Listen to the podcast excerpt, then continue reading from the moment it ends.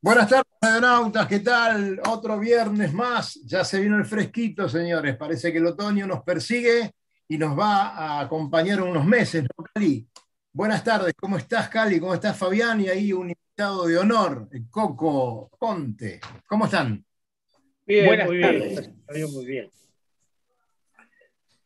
¿Cómo andas, Coco? Así que, bueno, qué suerte tenerte en la pantalla esta y que nos cuentes algunas novedades acerca de tu interminable voluntad deportiva que seguramente va a ser muy entretenida.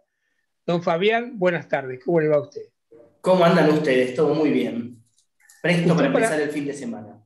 Yo, nosotros podemos decir públicamente que usted es el hijo del señor Coco Conte, que, que al señor usted, para pararlo, tiene que ponerle sal en la cola, porque no para solo.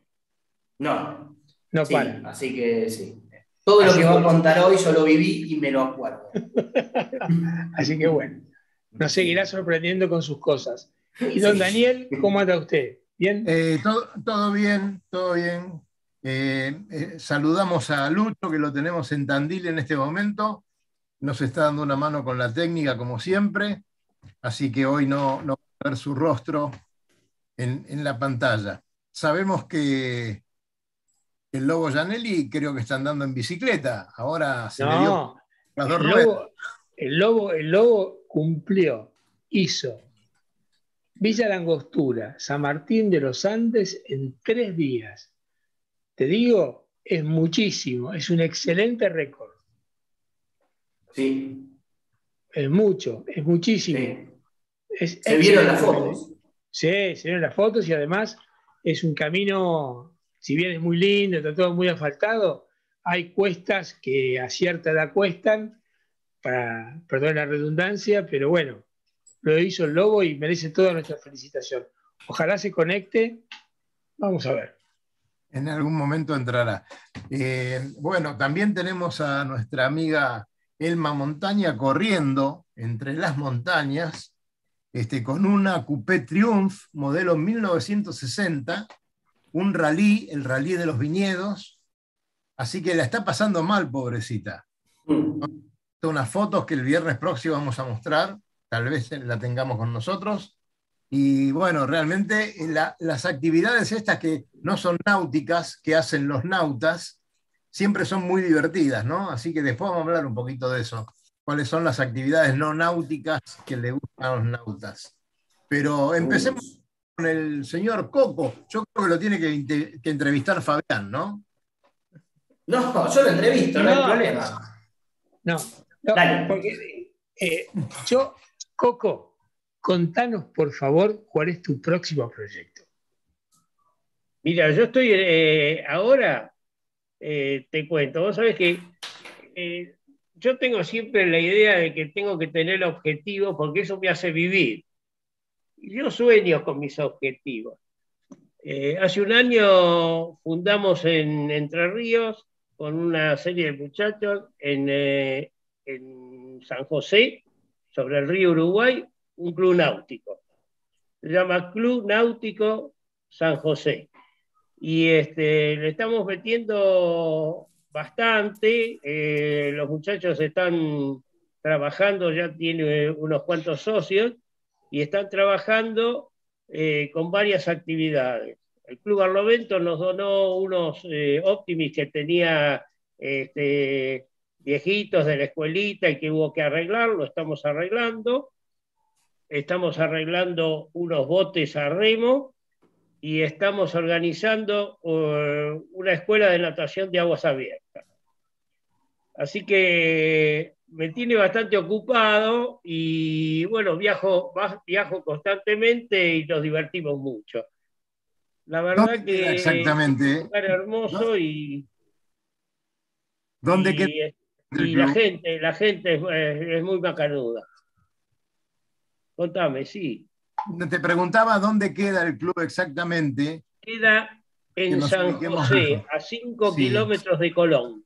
Exacto. 5 kilómetros del Colón. Casualmente, hace dos días el intendente firmó la resolución que nos da un espacio y nos dio un galpón también ahí en el balneario, así que estamos chochos y bueno, los muchachos ya han hecho el varadero, ya hay una serie de barquitos, ya hay, eh, hay dos H20, este, un, un Plenamar 27 y eh, dos o tres botes también.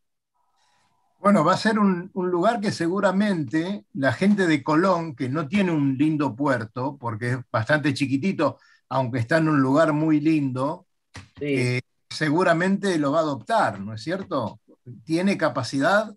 Eh, ya, lo están, ya lo están usando. Hicimos una especie de, de, dársela y pusimos unos muertos con unas boyas y ya, este, ya viene la gente, la playa es muy linda, hay unos médanos hermosos y el Uruguay, viste cómo es, el Uruguay es, muy acogedor y, bueno, y sirve mucho para, las actividades. Casualmente el sábado que viene hay una regata que la hace, la hace Club Colón, la regata con fraternidad. Pero bueno, ahí, ahí estamos con esas cosas. Y yo siempre me prendo, eh, en, algo, en algo me prendo, pero bueno, vamos a ver qué. Está muy bien. Eso está muy bien. Cerruti, hablábamos hoy de que tenemos que viajar un poco más y ese es un lindo destino, ¿no? Para, empezar. Mira, eh, lo estaba escuchando a Coco. el club nuevo. Lo estaba escuchando a Coco y realmente no sabía de qué manera ofrecerme yo y el programa, yo en forma particular y el programa en forma general, para colaborar con tamañas, tamaña, tamaño proyecto. O sea, me parece extraordinario, porque yo me imagino en una localidad como San José, generar un puertito, un club náutico, puede ser revolucionario para la vida social de ese lugar. Y yo creo que en poco tiempo eso se va a transformar en un lugar eh, eh, emblemático para compartir todas las actividades.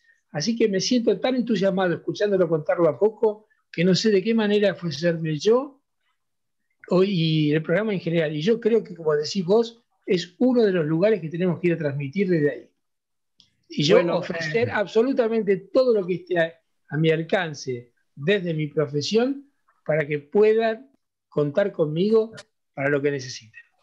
Bueno, te, agradezco muchísimo. Mira, el club yo los voy a conectar con el club porque ya, ya tiene la comisión directiva y todo este, porque ya nos dieron la personería jurídica. Eh, y bueno, este, te voy a conectar con el presidente que fue elegido por unanimidad porque se llama Martín García. Así, que cuando vimos el nombre dijimos, bueno, este tiene que ser el presidente. El primer presidente del club.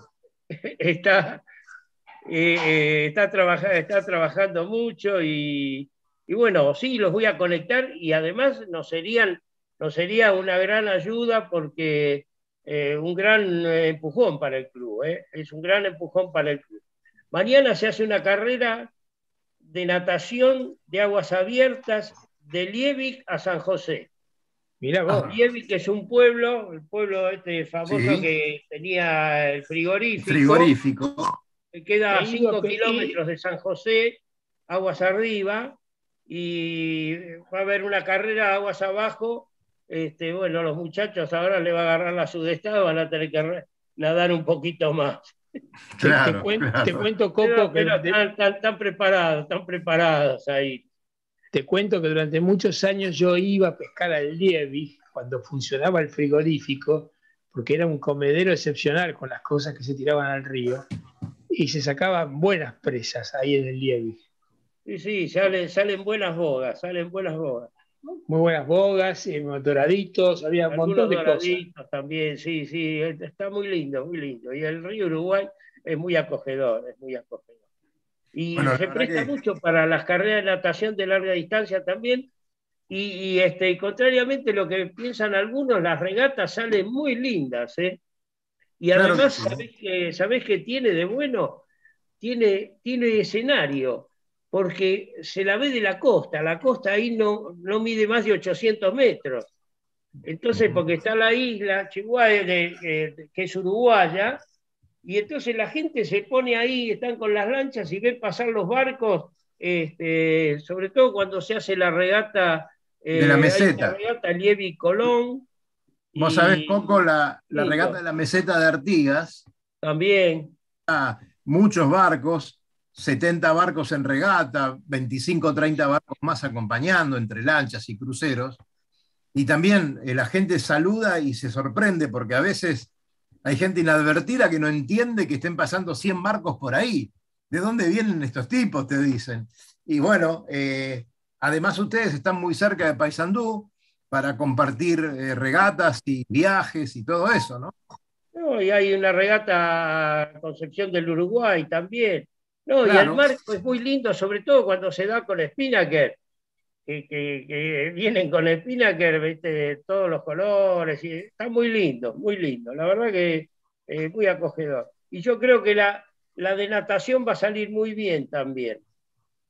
Vos sabés que mañana ah, está la regata Confraternidad, que va de Paysandú a Concepción del Uruguay. Eh, vamos a tener regata internacional que con esto de la pandemia estaba cortado. Así que bueno, esta es la primera regata con vistas a que ahora en abril, para Semana Santa, tal vez la regata de la meseta Artigas se pueda hacer con, barcos argentinos también. Así que sería fabuloso, ¿no? Sí, ojalá, ojalá. El escenario. Eh, Coco, vos sabés que una de las cosas muy lindas que tiene eh, el río Uruguay es que cambia eh, su estructura y su forma, porque a veces depende cómo está el agua, aparecen algunas islas, otras veces se mueven un poco, y es muy interesante ver en una regata vaqueanos que se varan, eh, porque se confían un poco en lo que recuerdan, y sin embargo gente que no es del lugar se cuida un poco más y va mirando mucho la, la ecosonda para no tener problemas. Así que hay alternativas muy lindas en esas regatas. Vos sabés que yo el Uruguay lo hice remando, hasta acá, hasta San Fernando. Mm. Este, me vine remando con mi mujer de allá de, Concordia y, este, y la pasamos, pero recontra bien y, observé todas esas cosas, sobre todo cuando baja el río, que aparecen varios médanos y este, unos médanos de arena blanca espectaculares.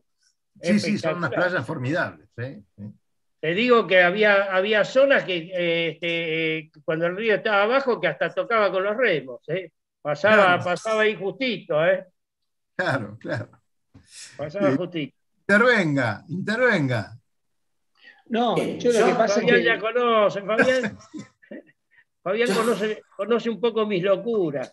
Coco, sí. Coco, después lo vamos a poner a Fabián contra la pared, yo te lo garantizo. No, yo no sé si. Yo les dije el otro día que si hablaban de natación, el señor es primariamente nadador. Entonces yo les dije, vieron que nombró cuatro veces la palabra regata y como diez la palabra carrera de natación. Yo les dije. Claro, está muy bien. Sí, bueno, en realidad, en realidad me, inicié como nadador, pero Fabián también, ¿eh? Fabián también era nadador. Este, pero sí, verdaderamente eh, eh, el agua la, la, probé de muy chico y, bueno, en ese entonces este, era más fácil nadar que comprarse un barquito. Pero Coco, Coco, te pregunto una cosa. ¿Por qué elegiste o se eligió o formaste ese club en esa localidad? ¿Tenés algo que ver en la zona o, o te llevaron las circunstancias? ¿Cómo es la cosa? Te voy a contar, mirá. Este, me habían dicho que era un balneario muy lindo. Yo tengo una camper y me fui al balneario.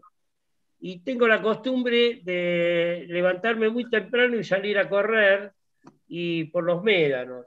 Y había un muchacho que estaba armando un catamarán que, de, nombre, de nombre Rey, que es socio del club. Y, este, y yo lo veía y le digo, lo alquilan los catamaranes. Me dice, no, si no lo sabemos ni armar. Le digo, bueno, yo te ayudo a armarlo si querés. Dice, uh, no, te lo presto. Me dice, bueno, le ayudé a armar el catamarán, me lo prestó y salimos a navegar los dos con el catamarán. Y este, era un cat, era un chiquito. Y este, mientras estábamos navegando, me eh, yo le dije, pero ¿no tienen otros barquitos acá? Dice, sí, la gente quiere, quiere venir, dice, a veces queríamos formar un club y no, nunca, nunca nos juntamos. Le digo, bueno, juntame 10 tipos. Juntame 10 tipos, el miércoles hacemos un asado, en un sábado, el miércoles hacemos un asado, que entre ellos venga un abogado, si no yo te ayudo, que soy abogado, y, este, y armamos el club. Digo, ¿cómo armamos? Bueno, trae lápiz y papel y hicimos el acta fundacional. Y bueno, de ahí este, el asado salió muy bueno, así que se reunió bastante gente de San José. Y bueno, le digo, ahora vamos a, redactar los estatutos. Y bueno, eh, yo les redacté los estatutos, se los di, ellos lo, modificaron. Le digo, armen la comisión directiva y pidamos la, personería jurídica. Y así pidieron la personería jurídica eh, el abogado, firmamos este, en las escribanías, los socios fundadores, le pusimos el nombre y, este, y ahí arrancamos. Eh, el intendente se interesó muchísimo, se interesó muchísimo, es un muchacho joven el intendente de ahí, y, este, y la gente del balneario también, y bueno, eh, nos dejaron, nos dejaron este, yo tenía la costumbre de poner la sombrilla siempre en el mismo lugar, y entonces los muchachos dijeron, bueno, esto es Coco Beach.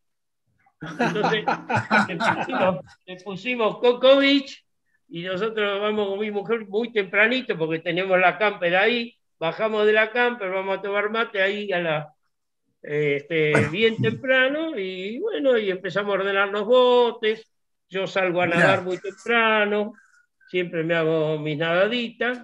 Y, este, y bueno, y ahí nos juntamos, empezamos a juntarnos ahí. Y bueno, venían los matrimonios y una boguita, unos choricitos, y cómo se forman todos los clubes. Claro que sí, claro que sí. La mayoría de los clubes. Alrededor de una parrilla. Con una idiosincrasia similar. Y ahora hay, este, ojo que hay eh, más o menos debe haber 10 barquitos en el varadero. ¿eh? ¿Y, socios, qué cantidad, de socios tienen ahora? ¿Qué cantidad, ¿Qué cantidad de socios tienen ahora? 30 más o menos son. Ahora decime poco, los barcos que tenés, o sea, ¿la gente de ahí se interesó y empezó a comprar barcos o vinieron de otros lados? No, eh, agarraron tres eh, tres y dijeron, ah, bueno, qué barco, vamos a comprar, así empezamos a aprender y qué sé yo, y se fueron a Rosario y se trajeron un H20 entre tres, así a Poncho se lo trajeron. Y fueron, vinieron navegando, trajeron un H20, otro de otro club que estaba eh, en Concepción del Uruguay, dice, uy, yo soy de acá, si, si me ponen una boya, este, yo me traigo el H20 que tengo, hay que venir de Rosario. Hay que venir de Rosario. ¿eh? ¿eh? Hay que venir de Rosario con un H20. Sí, tardaron tres días. Tres días. Tenía un motorcito, un motorcito de 8 caballos. Después remontarlo, epa. Ah, sí, sí. Y este, y bueno, y ahí está. Y después hay un muchacho que se está armando un barquito. Y bueno, se, se entusiasmaron otro muchacho que hace eh, cervezas, ahí cervezas artesanales, también se compró un barquito. Y bueno. Eh, estamos por ir a Coco Beach. Te aseguro ¿Eh? que estamos por, ir, estamos por ir a Coco Beach. Ya lo vamos a ah, planificar. pero cuando quiera, mirá, hay que ir en el, verano, es espectacular. no, pero, pero no vamos a esperar hasta el verano. No, vamos ahora, vamos a ir ahora. En el otoño tenemos que ir, seguro. Ah, bueno, dale, bueno, en el otoño es más inhóspito porque no hay tanta gente. No, pero el asunto, Coco, es un poco eh, transmitir desde allá, conocer a la gente de allá, relacionarnos ah, con la gente de allá, robarnos un banderín de allá y tenerlo, porque a mí me parece que todo, todo ese gesto fundacional realmente merece que se difunda, por lo menos en las posibilidades nuestras, porque es muy, muy interesante.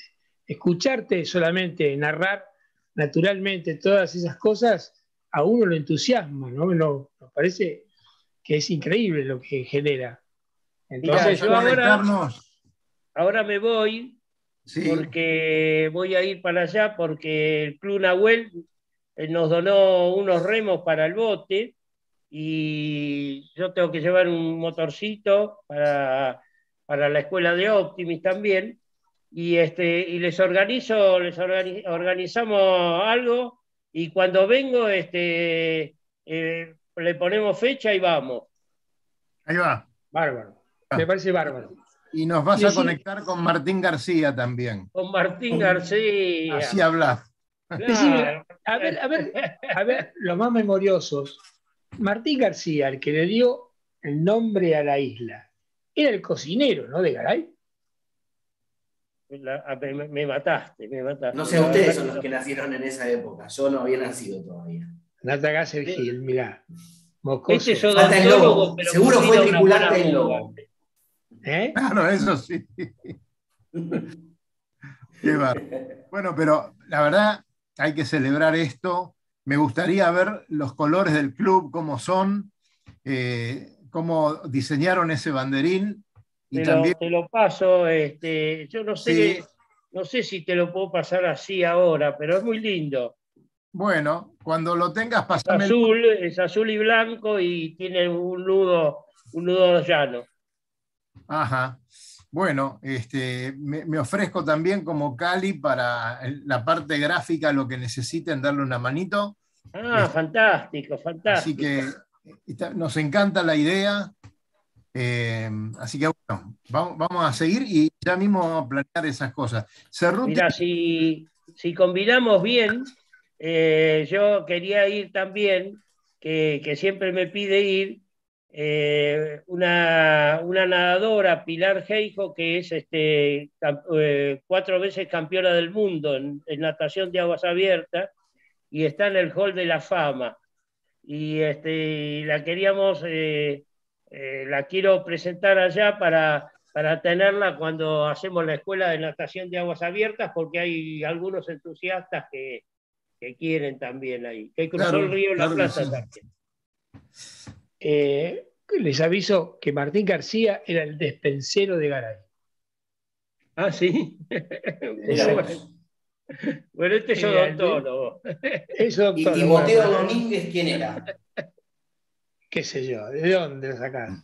Y Timoteo Domínguez es la isla que está ahí. claro, al lado. Era la La ayudante. isla al lado. Ah, tenés razón, Era la la que, ya se unió, claro. la que ya se unió con Marco. Ya se unió, es O uruguaya. sea, o sea, es el único límite que- terrestre que tenemos con la República Oriental del Uruguay. Claro, exactamente, exactamente, sí.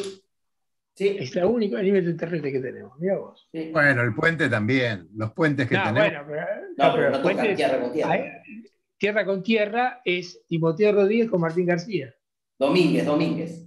Timoteo Rodríguez Domínguez. con Martín García. Bueno, entonces, entonces si se unieron, si se unieron, se ve que era el amante de Martín García. Puede ser.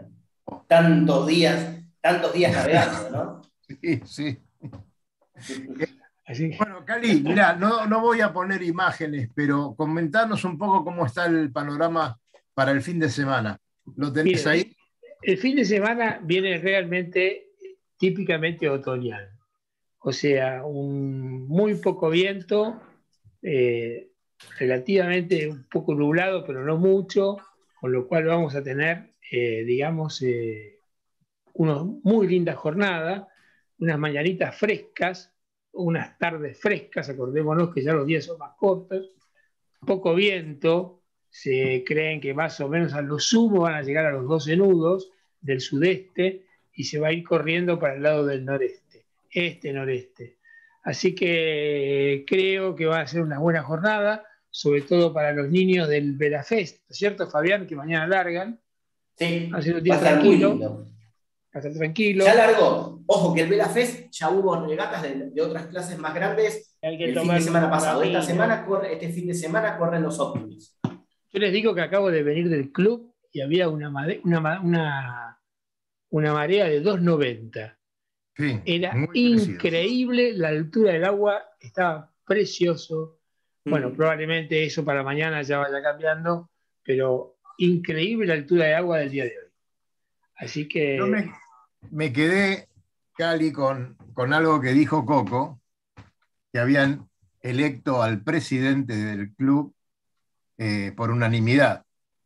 Justo en este momento que el Barrancas está por tener su asamblea, eh, va a haber elecciones, hay dos listas, y yo creo que cuando ese club tenga dos listas y uno que se haya peleado con otro, ya se queda el club totalmente conformado. Ahí entonces hay un club. Mira, ¿sabes qué pasa? Yo no veo, la verdad no veo que esté mal que la gente tenga vocación de participar. No, todo lo contrario. Y, dirimir sus diferencias, o por lo menos sus proyectos, con unas elecciones democráticas. Eh, me, parece que lo que deberían tener los clubes, si es que existe, no sé, Coco tiene mucha más experiencia, porque él inclusive Vos estabas en, en, Jeva, ¿no, Coco? Yo fui presidente de Jeva ocho años. Claro. Y, Ahí sí que había política, ¿eh? Claro, que había política, y aparte es un club muy grande. Pero yo veo bien que sea la política, porque aparte la política me parece un ejercicio muy, muy sano y muy interesante como arte. Pero lo que no me parece bien es cuando la política o los políticos o la gente que pretende politizar las cosas no respeta ciertos códigos de ética. Y cuando de repente los objetivos van más a lo personal y se olvidan de lo general, que es el bienestar general del club, eso me parece mal. Y eso es lo que yo siento que en estas, en estas elecciones del Barrancas está pasando. Me parece que hay una opción de otra lista en un momento inoportuno. Vos sabés, yo te voy a contar una anécdota, mira. Cuando eh, yo fui elegido presidente del club, eh, bueno, nadie pensaba, había tres listas, tres listas en el club. Y, este, y estaban bastante peleados todos, bastante peleados todos. Cuando fui elegido, lo, lo primero que dije en la comisión directiva, que yo entré en minoría, dije, muchachos, se acabó la política, ahora somos todos de gimnasia y esgrima celeste y blanca y vamos para adelante. Y este, vos sabés que gimnasia, eh, mi despacho, fue el despacho de, quien fuera un presidente de la República, que fue Marcelo T. Alvear. Ah, mira vos. Marcelo T. Alvear fue presidente de Gimnasia Gris. Y, este, y, la silla de, mi comisión directiva era una silla totalmente distinta a todos los demás compañeros de comisión directiva. Era la silla del presidente y era muy, respetaba mucho esa figura. Y, este, y yo le hice cambiar. Puse esa silla, puse todas sillas iguales, porque me parecía que éramos todos, teníamos la misma idiosincrasia y todos queríamos con ideas, con discrepancias y todo, teníamos este, eh, el deseo de que gimnasia este, fuera adelante. Y así lo hicimos. Y vos sabés que todavía nos reunimos, los que vivimos, gracias a Dios, nos seguimos reuniendo y todos los meses vamos a comer. Y, este, eh, muchos que eran de la contra, que les decíamos, eh, vos sos de la contra. No, no, vamos a comer y todos fuimos, de a poquito fuimos aportando algo. Tal es así que cuando yo voy a cumplir el segundo mandato, este, había dos listas y la otra lista vino, se acercó y me dijo, Conte, no nos vamos a presentar porque vos vas a ganar. Y, este, y la inspección de justicia nos obligó a hacer las elecciones igual. Y entonces uno de ellos, eh, uno de ellos vino, vino a votar y ganamos 6.000 a 1. Mirá vos. Ajá. Y, así fue la historia y seguimos todos este, igual, ¿eh? Coco, ¿me equivoco, ¿me equivoco si digo que en una época Gimnasia era uno de los clubes más grandes de la Argentina? Y yo tenía casi 40.000 socios cuando ingresé.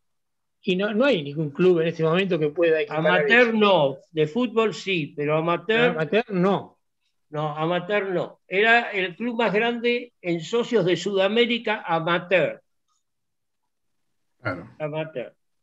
Y este, pero bueno, de fútbol sí hay con mucho más socios. No, bueno, ahí hablamos de otro tipo de club, me refiero. Sí, otro tipo de socios. Eh, bueno, ahora cambió. Ahora, bueno, los clubes son distintos. Eh, en ese momento el club era la camiseta, hoy el club es el servicio.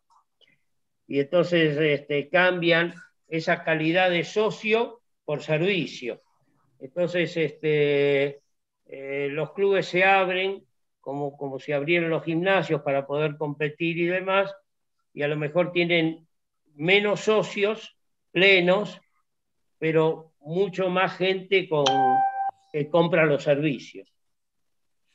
Y bueno, cambia, el mundo va cambiando, así que yo ya lo veía venir cuando, cuando me estaba yendo en el segundo mandato. Claro. Che, son las 19.33 y tenemos que hablar un poco de náutica internacional.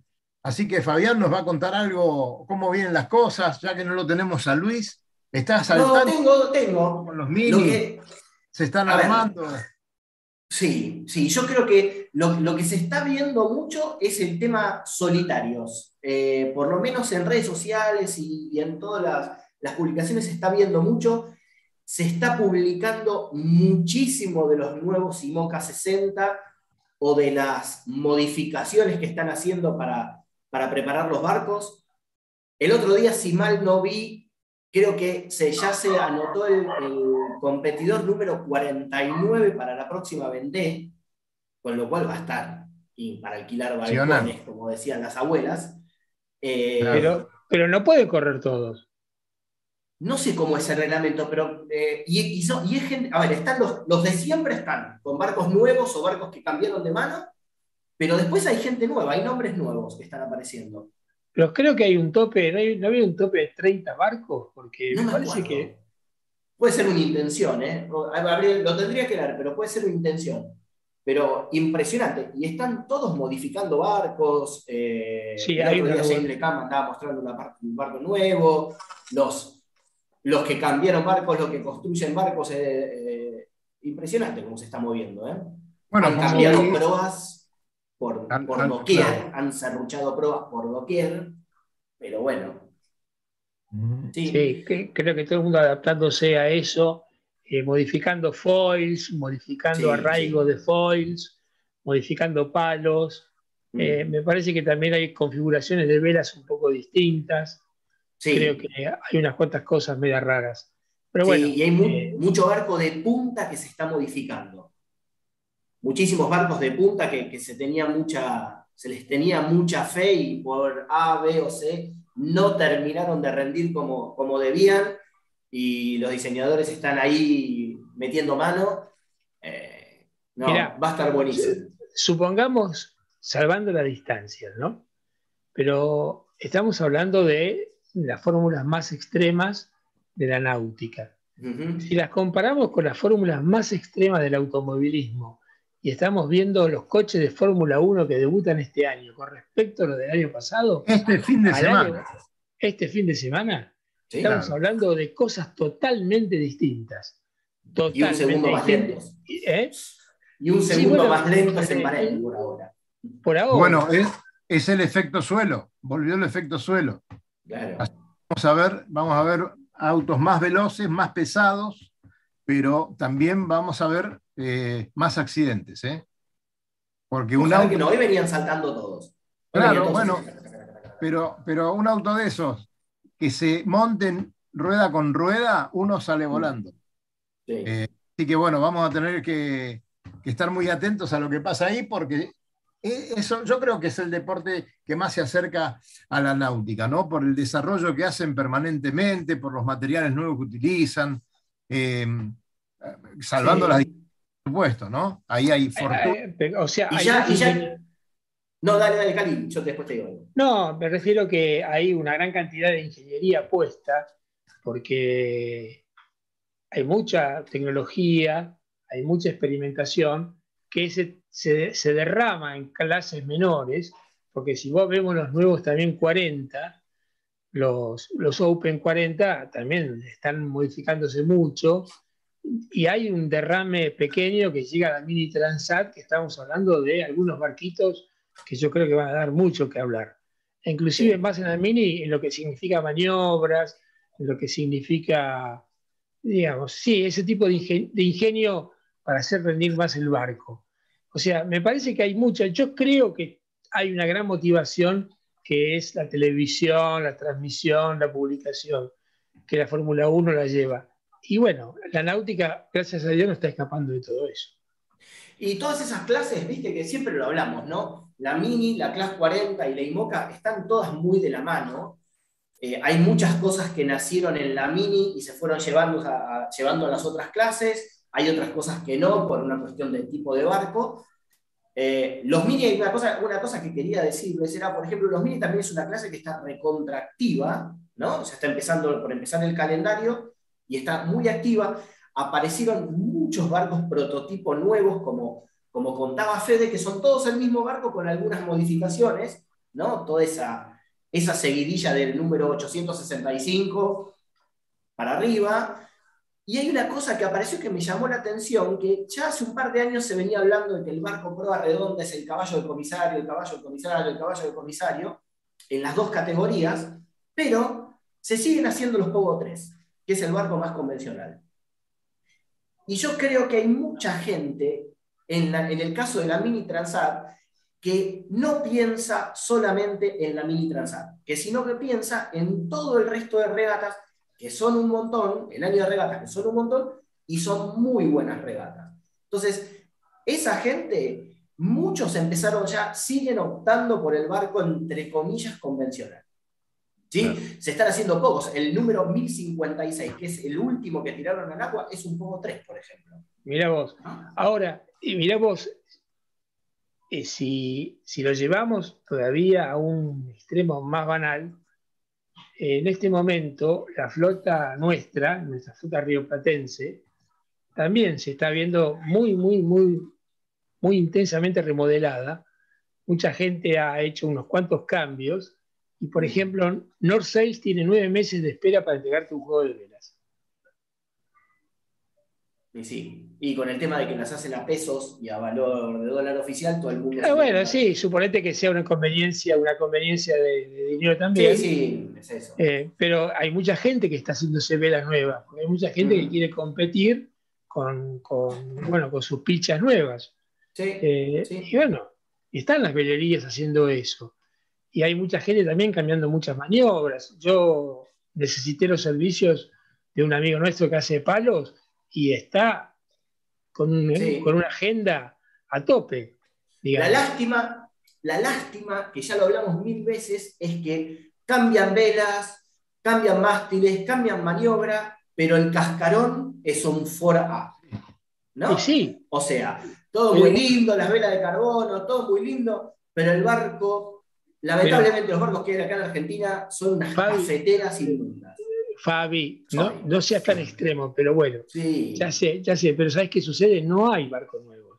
No, esa es la, lástima, que no, Exactamente. Barcos, no se puede construir barcos nuevos. No es que, yo calculo que muchos dueños de astilleros deben querer, a ver, un dueño de astillero que hace un barco que lo hace hace 30 años, yo supongo que debe querer cambiar el modelo, pero no tiene forma de cambiarlo. Pero sí hay un montón de diseñadores. ¿Qué? Perdóname, Cali, ¿qué barco harías vos hoy para el Río de la Plata? Ponele ¿Yo, cuatro. Fabián? Sí, Yo para el Río de la Plata un, 30, un 32 pies. A ver, pensando, yo, ojo que pienso, como pienso yo, a mí me gustan los barcos cruceros regata, a mí no me gusta salir a navegar con una sandía vela. a mí, Fabián. Y me parece que el Río de la Plata es un lugar para tener un barco que medianamente sea rápido, porque el lugar donde nosotros generalmente nos vamos es a Uruguay y vos puedes tardar cuatro horas o 12 horas, ¿no? Entonces, para mí, un buen barco para el Río de la Plata es un 32 pies. Sí, para mí, es el tamaño de la hora media. Bueno, andá los apéndices, por ejemplo. ¿El qué? Andá los apéndices, ¿qué le pondrías? Y tenés que ver, por eso te digo, lo pongo con el 32 pies porque es un barco que con, poco, con un calado relativamente normal, o sea, entre 1,60 y 1,80, vamos a suponer que cuando digo un 80 ya es un montón de calado, es un montón de calado, más o menos puede navegar. Pero acá esos que hacen un barco de 40 pies y le ponen un metro 60 de calado, y bueno, pobre barco. Eso, realmente a mí, eso realmente eso me parece, eso me parece una tontería absoluta. Porque y ahí no, tendría que, no tendría que estar el arquitecto o el ingeniero naval pensando cómo se hace un barco de 32 pies que cale 1,30 y que ande bien, que a lo mejor... No podés. No podés. Física. Dos quillotes. Dos quillotes. No, esa, payasada, no, esa payasada holandesa, para, eso es para cuando te baja el agua y quedar derechito. Pero, no, el tema es que la realidad es que la, la quilla y sable, bien hecha, bien hecha, estaría buenísima, ¿no? Pero una quilla y sable bien hecha no vale los mil o dos mil dólares que te cobra un astillero por ofrecerte la quilla y sable. Yo estoy hablando de una quilla y sable bien hecha, que sube y baje siempre, que no tengas que desarmar medio barco, que no te golpee cuando vas golpeándola, cuando vas pegándole a la ola, que no te vaya golpeando, que la puedas subir y bajar navegando, no sé, que tengas algún tipo de regulación para, uy, mira, quiero navegar y no, tengo, no puedo navegar con dos metros, tengo, puedo navegar con 1,60, listo, pero puedo navegar, entrar al club con 1,40, ¿no? Ese tipo de quilla que en el mundo se hace es carísima para hacerla acá y nadie te va a comprar el barco y, lo que, por lo menos con la gente que yo hablé que tiene barcos con quillas y sables, no lo usaron nunca. Lo dejan así como está. Nosotros, a ver, el JT25 que tenemos, que tiene un sable que se introduce, digamos, de, la parte de, la popa, ¿no es cierto?, hacia arriba, que además está muy bueno por el hecho de que vos cuando tocas, ves el cabito que, que se ablanda y decís, tenemos que... Eh, la orza se va para atrás eh, y no se traba. Es como que, que, va acompañando. Y esa es una solución muy piola que la hicieron en este barco. 35. Clásico francés. Pero, eh, Dani, estás hablando de orzas. El quillote sable digamos, no, no, bueno, desde ya. está bajando miles de kilos y subiendo miles de kilos, con lo cual es... No sé si miles de kilos. No, no, miles de kilos. Igual la, solución de la, la solución de la quilla basculante, un clásico de clásico francés, ¿no? La quilla que bascula como tiene los Paul, como tienen los RM, como tienen montones de barcos franceses, está muy buena porque ante una varadura tenés que liberar el hidráulico, ¿no? Obviamente tenés que regular el hidráulico para que el hidráulico se regule, se libere y vos poder, y vos poder bascularla. Esa solución está buenísima, pero no es tan barata de hacer tampoco. y el tema es que en esa solución, cuando vos basculás la quilla, cuando vos la tirás para atrás, ya perdiste toda posibilidad de navegar a vela, ¿no? Entonces, eh, es una solución que es como para salir. Y el tema también, que los barcos modernos, que pueden tener un poco más de manga, tienen mucha vela. Los barcos modernos tienen más vela que lo que tenían antes, porque la técnica te permite maniobrar ese barco con un poco más de vela, eh, te lo permite maniobrar bien, ¿sí? Vos necesitas mucho calado con la quilla basculante, porque como no tiene un bulbo demasiado grande, está como muy distribuido en toda la espada, como llaman todo el ala, en la pala de la quilla, tienen, calan un montón. Yo, por ejemplo, diseñé un 36 pies que cala 2 metros 50 con quilla basculante. Es, es larga. Y el sujeto que lo quiere es porque él dice, si yo me quedo varado, quiero que bascule. Yo le traté de, lo, traté de convencer que hagamos la, la sube y baja, la vertical, y me dice, no, porque yo donde voy a navegar, me puedo traer una piedra o quiero entrar a tal lado, no es para navegar acá en el Río de la Plata, obviamente, y, y si yo choco con algo, no puedo romper la, caja de orza, no puedo romper la quilla, no puedo romperla. Tiene que bascular y después volver a bajar. Este, yo tuve la experiencia en un 37 pies que corrimos la primera regata de ese barco, un barco cero kilómetro, un barco diseñado por Frers. Cuando bajamos eh, el, sable, no lo, después cuando llegamos no lo pudimos subir más. Claro. Eh, ¿Y qué pasó? Había trabajado tanto que se había roto, se había deslaminado, se había despegado. Era, estaba hecho en sándwich. Se lo Claro. volvieron, por supuesto, al dueño del barco y por supuesto se volvió a romper. Hasta que lo llamaron a Frers y el tipo dijo, yo no diseñé nunca ese sable.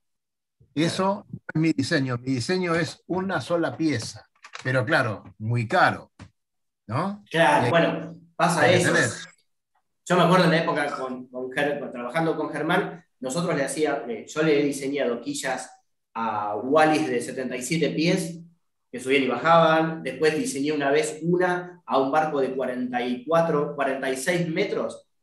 Si no me acuerdo, la quilla sola pesaba como 30 toneladas.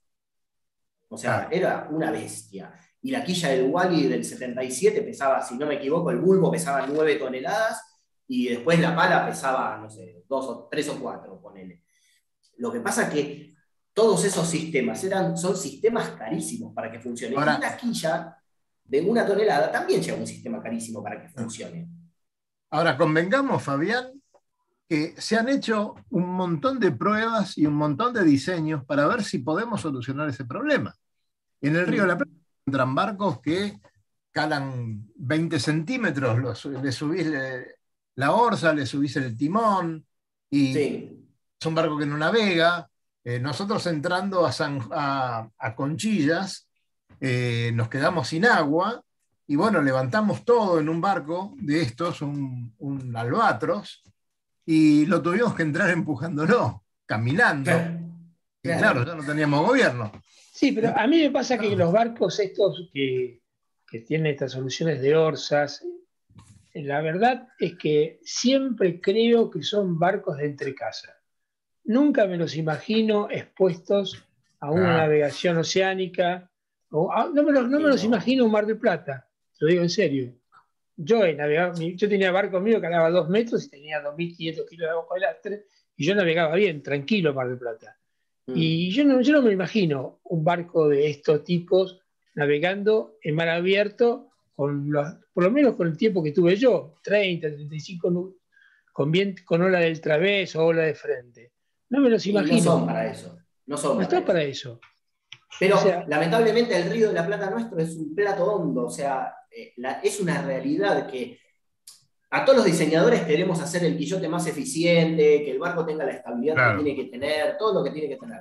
Pero lamentablemente tenemos ahí nomás el fondo, entonces es, es un problema. Yo me acuerdo con el barco de papá, el- con el Picasso 3, el FIC 36, calaba 2 metros 03. La primera regata que corrimos, que fue a Montevideo, creo que habíamos terminado de armar el barco el día anterior en el club, que cuando fuimos cambiando vela nos dimos cuenta de que los patines Genoa estaban puestos en cualquier lado, nada. Cuando largamos, largamos cerca del Mitre, fuimos creo que hasta que llegamos a al canal de acceso al puerto de Buenos Aires, así, pum, pum, pum, pum, y después era, era así. Entonces, y yo qué sé, es, eso, eran dos metros nada más, no era que calaba dos metros 20, dos metros 30. Un barco estándar, un Benetó 35, un Benetó 36, por decir un barco estándar crucero regata, cala 2 metros 20 de 36 pies. Cala eso, y el barco con eso anda muy bien, te agarra cualquier cosa, el barco tiene la estabilidad que tiene que tener, tiene el rendimiento que tiene que tener, pero acá ¿cómo haces para navegar con un 36 pies que cala 2 metros 20? No, no, no navegás. No navegás. No podés navegar. Pero con dos metros, con dos metros no pasás ahí en el canal costanero o donde están ustedes.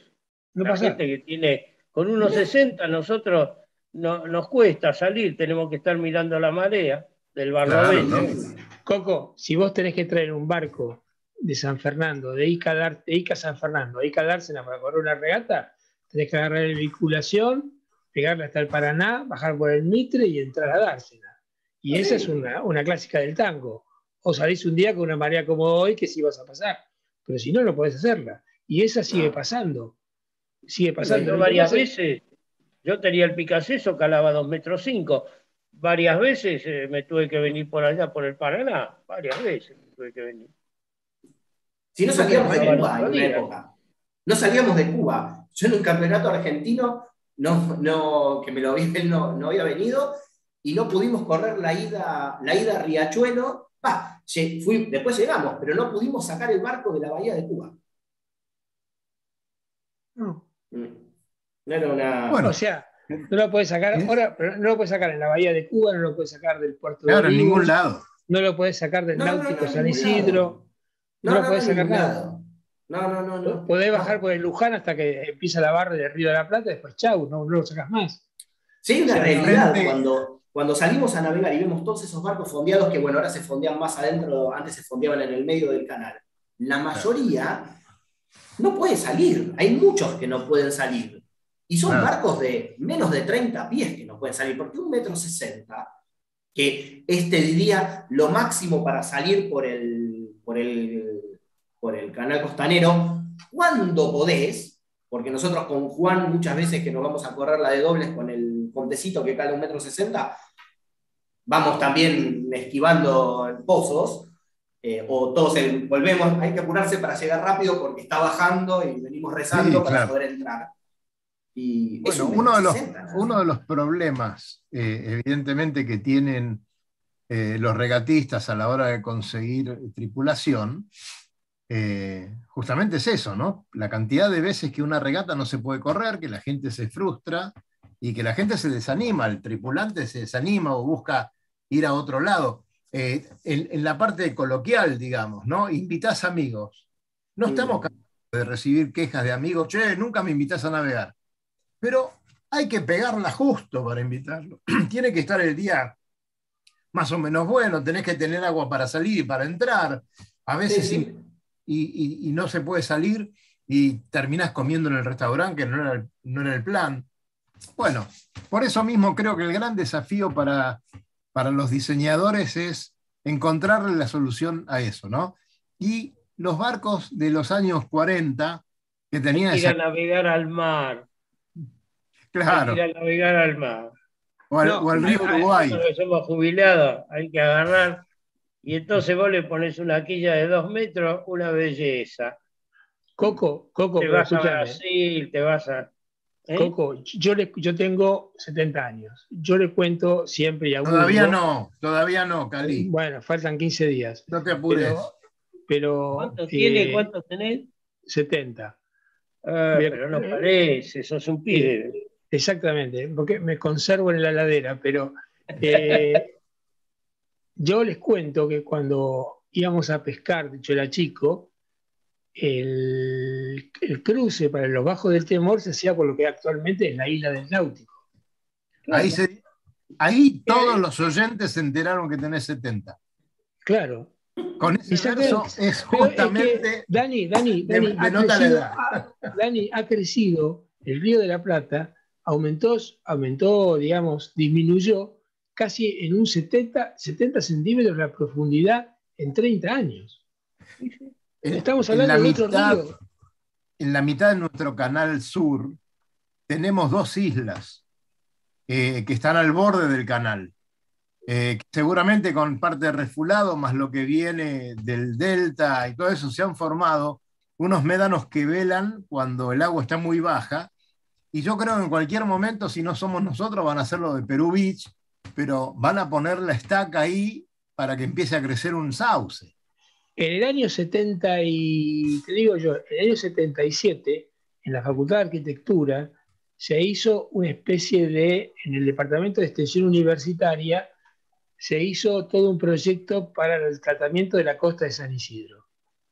Si yo te lo muestro, todo enfrente nuestro está pensada una isla de, un parque de expansión, como era el, el aeroparque que había propuesto Menem. Sí, sí, Ya- y, y a mí me dolía ver eso porque decía, no, adelante de mi club eso no. Y la verdad es que es una cosa imposible de detener. Va a ser así. Claro. Yo no lo voy a ver, pero va a ser así. Pero si hace 10 años, hace 10 años las dos islas nuevas estas que están ahora no existían. No existía. No, no, no. Hace 10 años no existían las islas, De no hablamos de tanto tiempo. Ni siquiera Pero- existían los habitantes que hoy habitan esos lugares. Sí, sí, sí, no existían. Las, Sí. islas, Ah. vos pasabas por el aguaje Julia, estaba la islita Exacto. que se había formado y después no había más nada. Ahora Fabián, está el Riva de Mar, el mes que viene va a estar no sé qué otro. Claro. ya están las islas. Eh, Fabián, estaba el banderín del, del náutico, que era, que bueno, uno lo veía en soledad, ahí Mm. en la entrada del Luján, que Sí. decía, qué pretenciosos estos muchachos. Y ahora, ahí ya tenés un montón de juncales que ya se están armando, o sea, la veían venir. Y una vez, una vez Pose me dijo a mí, la mayoría de las escrituras del Delta se hicieron sobre el agua. Como diciendo, la gente escrituraba un cacho de agua porque sí, eran los parafitos, famosos parafitos. Claro, no, pero aparte del padre parafito, decía, no había isla. Pero el tipo decía, de acá, acá, acá, eso iba a ser una isla. Fabián, nos quedan tres minutos. ¿Alguna pregunta que quieras hacerle a tu padre? No, que, cuente rápido el tema del cruce del Río de la Plata. Así, rápido. Claro, a, ver, contanos un poquito ese tema, por favor. El cruce del Río de la Plata, Coco. ¿El qué? ¿El calado? ah, el cruce calado que vas a hacer ahora. Ah, bueno. Bueno, yo eh, crucé el Río de la Plata eh, nadando eh, en el año 1983 cuando tenía 40, 41 años. Y este, ¿De dónde a dónde? ¿Cómo? ¿De dónde a dónde? ¿La Plata? El cruce del río La Plata tiene una reglamentación este, que es desde Colonia a Punta Lara. Ahí está. Yo en realidad, eh, yo salí desde Colonia, ahora eh, tocan la pie, una piedra que está, porque no te dejan salir del puerto de Colonia, tocan una piedra que está sobre el muelle, ¿viste donde está el puentecito que sale el agua de, sí, exacto. del fondeadero? Bueno, ahí hay una piedra, tocan la piedra y de ahí salen. Yo salí de la escalerita que, estaba antes, era más cortito la, la escollera. Y bueno, este, lo hice en 15 horas 17 minutos. En ese, en ese momento fue, fue récord. Eh, lo tenía este, Osvaldo Suárez anteriormente eh, con 15 horas 40 minutos. Y yo, eh, yo lo, bajé, lo bajé ahí. Y, este, y bueno, fue un sueño que yo tenía porque el primero que lo cruzó, hombre, fue Ernesto Pico, porque el primero que cruzó el Río de la Plata fue una mujer que se llamaba Lillian Harrison, una quilmenia que en el año 36 cruzó el Río de la Plata en 23 horas. y, y, últimamente, en el Día de la Mujer, conmemorando eso, yo acompañé a esta nadadora Pilar Geijo, que es campeona mundial, y ahí baja el récord de las mujeres, lo cruzaron cinco mujeres ahí baja el récord que estaba en 14 horas, lo bajó a 9 horas 33 minutos. Eh, parará. En 9 horas 33 minutos. Y una semana antes había acompañado a Damián Brown, que también fue campeón del mundo, y lo hizo en 9 horas 3 minutos. O sea, media hora eh. más tardó la chica que él. Fue el Día de la Mujer, un día 8, y actualmente son los dos récords que tiene el cruce del Río de la Plata. Pero es increíble, la diferencia de tiempo. De 14 mm. horas que vos le pusiste a 9 horas actualmente, es Claro, pero vos tenés que pensar, eh, tenés que pensar varias cosas. los nadadores cambiaron. Eh, hoy, por ejemplo, eh, esta chica Pilar este, y el otro Damián hacen en, una hora eh, mil metros más que lo que hacía yo. Eso por un lado. Y después la logística cambió. Hoy nos guiamos por el GPS y la, y la, hilera, vos, eh, si va un tipo en el barco que conoce bien las corrientes, vas compensando las corrientes, conoces las derivas y entonces lo vas llevando de punto a punto más derecho. En cambio, cuando yo lo crucé, estábamos con la pínula. Nos guiamos por la pínula y por el fosforito de, de, La Plata. Y yo tenía, yo nadaba y tenía que tener siempre el fosforito de La Plata cuando respiraba, respiraba a babor, respiraba a babor y tenía que ver el fosforito de La Plata. Y así nos guiábamos. Nadábamos unos cuantos metros más. Por eso, eh, eh, los cruces del Río de la Plata, muchos no, no los pudieron hacer en ese entonces, porque la deriva que tenían, como eran más lentos los nadadores, la deriva que tenían, se los llevaba más para La Plata y ahí se iban de Punta Lara y el río es más ancho, y entonces tienen que nadar mucho más. ¿Sabés quién, quién no pudo hacer el cruce y lo intentó un par de veces? Fue Vito Dumas. Claro, él, se, entrenaba en gimnasia esgrima. Claro, claro. Él se entrenaba en gimnasia esgrima y no lo pudo hacer. Pero antiguamente eh, esos nadadores nadaban over, con un brazo solo. En cambio nosotros ya era la época que corríamos maratones. Yo, por ejemplo, corrí eh, eh, Chapalmaral, Mar de Plata, Santa Fe, Coronda, todas esas maratones, y estábamos acostumbrados a nadar mucho más rápido. Entonces podríamos, podíamos, compensar, podíamos compensar la corriente. Y hay que elegir el día, la logística es muy importante. En algún día que vos quieras eh, escuchar algo, yo te puedo contar toda la logística porque acompañé a casi todos los nadadores que me batieron el récord a mí. Claro, El que me batió el récord a mí fue Odio Zavala. Y después vino Claudio Pli. No, no, te lo, el tuyo no te lo batió bebé. Es terrible. ¿No te lo batió bebé? Fabián Brown y, y, esta chica eh, Pilar Geijo. Y hubo una nadadora entre eh, eh, antes de Pilar Geijo, una chica que era profesora de educación física que a los 42 años hizo 13 horas en el cruce del Río de la Plata también. Hoy este, eh, es, una gran experiencia, generalmente es un sueño y un desafío, ¿no? Y claro, claro. Che, muy interesante. Seguramente vamos a querer hablar un poco más de esto, de la técnica, de cómo la importancia de los acompañantes, ¿no? del que te hace la técnica ahí al lado. Muy lindo. Pero son las 20.04. Lucho ya tiene el fuego prendido, seguramente está poniendo algunos choricitos ahí en Tandil. Y nosotros vamos a ver. Gracias, Fabi. Gracias, Coco. Nos estamos viendo no, Al contrario, y este, nos hablamos. Yo me pongo en comunicación para, por lo del club y este, y también, si quieren hablar del Río de la Plata, podemos hablar con Pilar y con el otro chico Damián, que eh, van a venir con mucho gusto. Interesantísimo, interesantísimo. Muy bueno. Gracias, Coco. Bueno, señores. Cali, nos Muchas gracias. Un abrazo, no, gracias a ustedes y gracias este, por esta audición, fue muy linda. ¿eh? Te digo una cosa, Coco, no lo, no lo voy a hablar, pero queda un tema pendiente entre vos, tu hijo y nosotros. Hoy no. bueno, bueno entonces, antes que se arme el lío, nos estamos yendo. Eh, los barranqueros a votar el día domingo. Miren bien las listas de un lado y del otro y pongan el votito, que sea una fiesta y que tengamos un club cada vez mejor.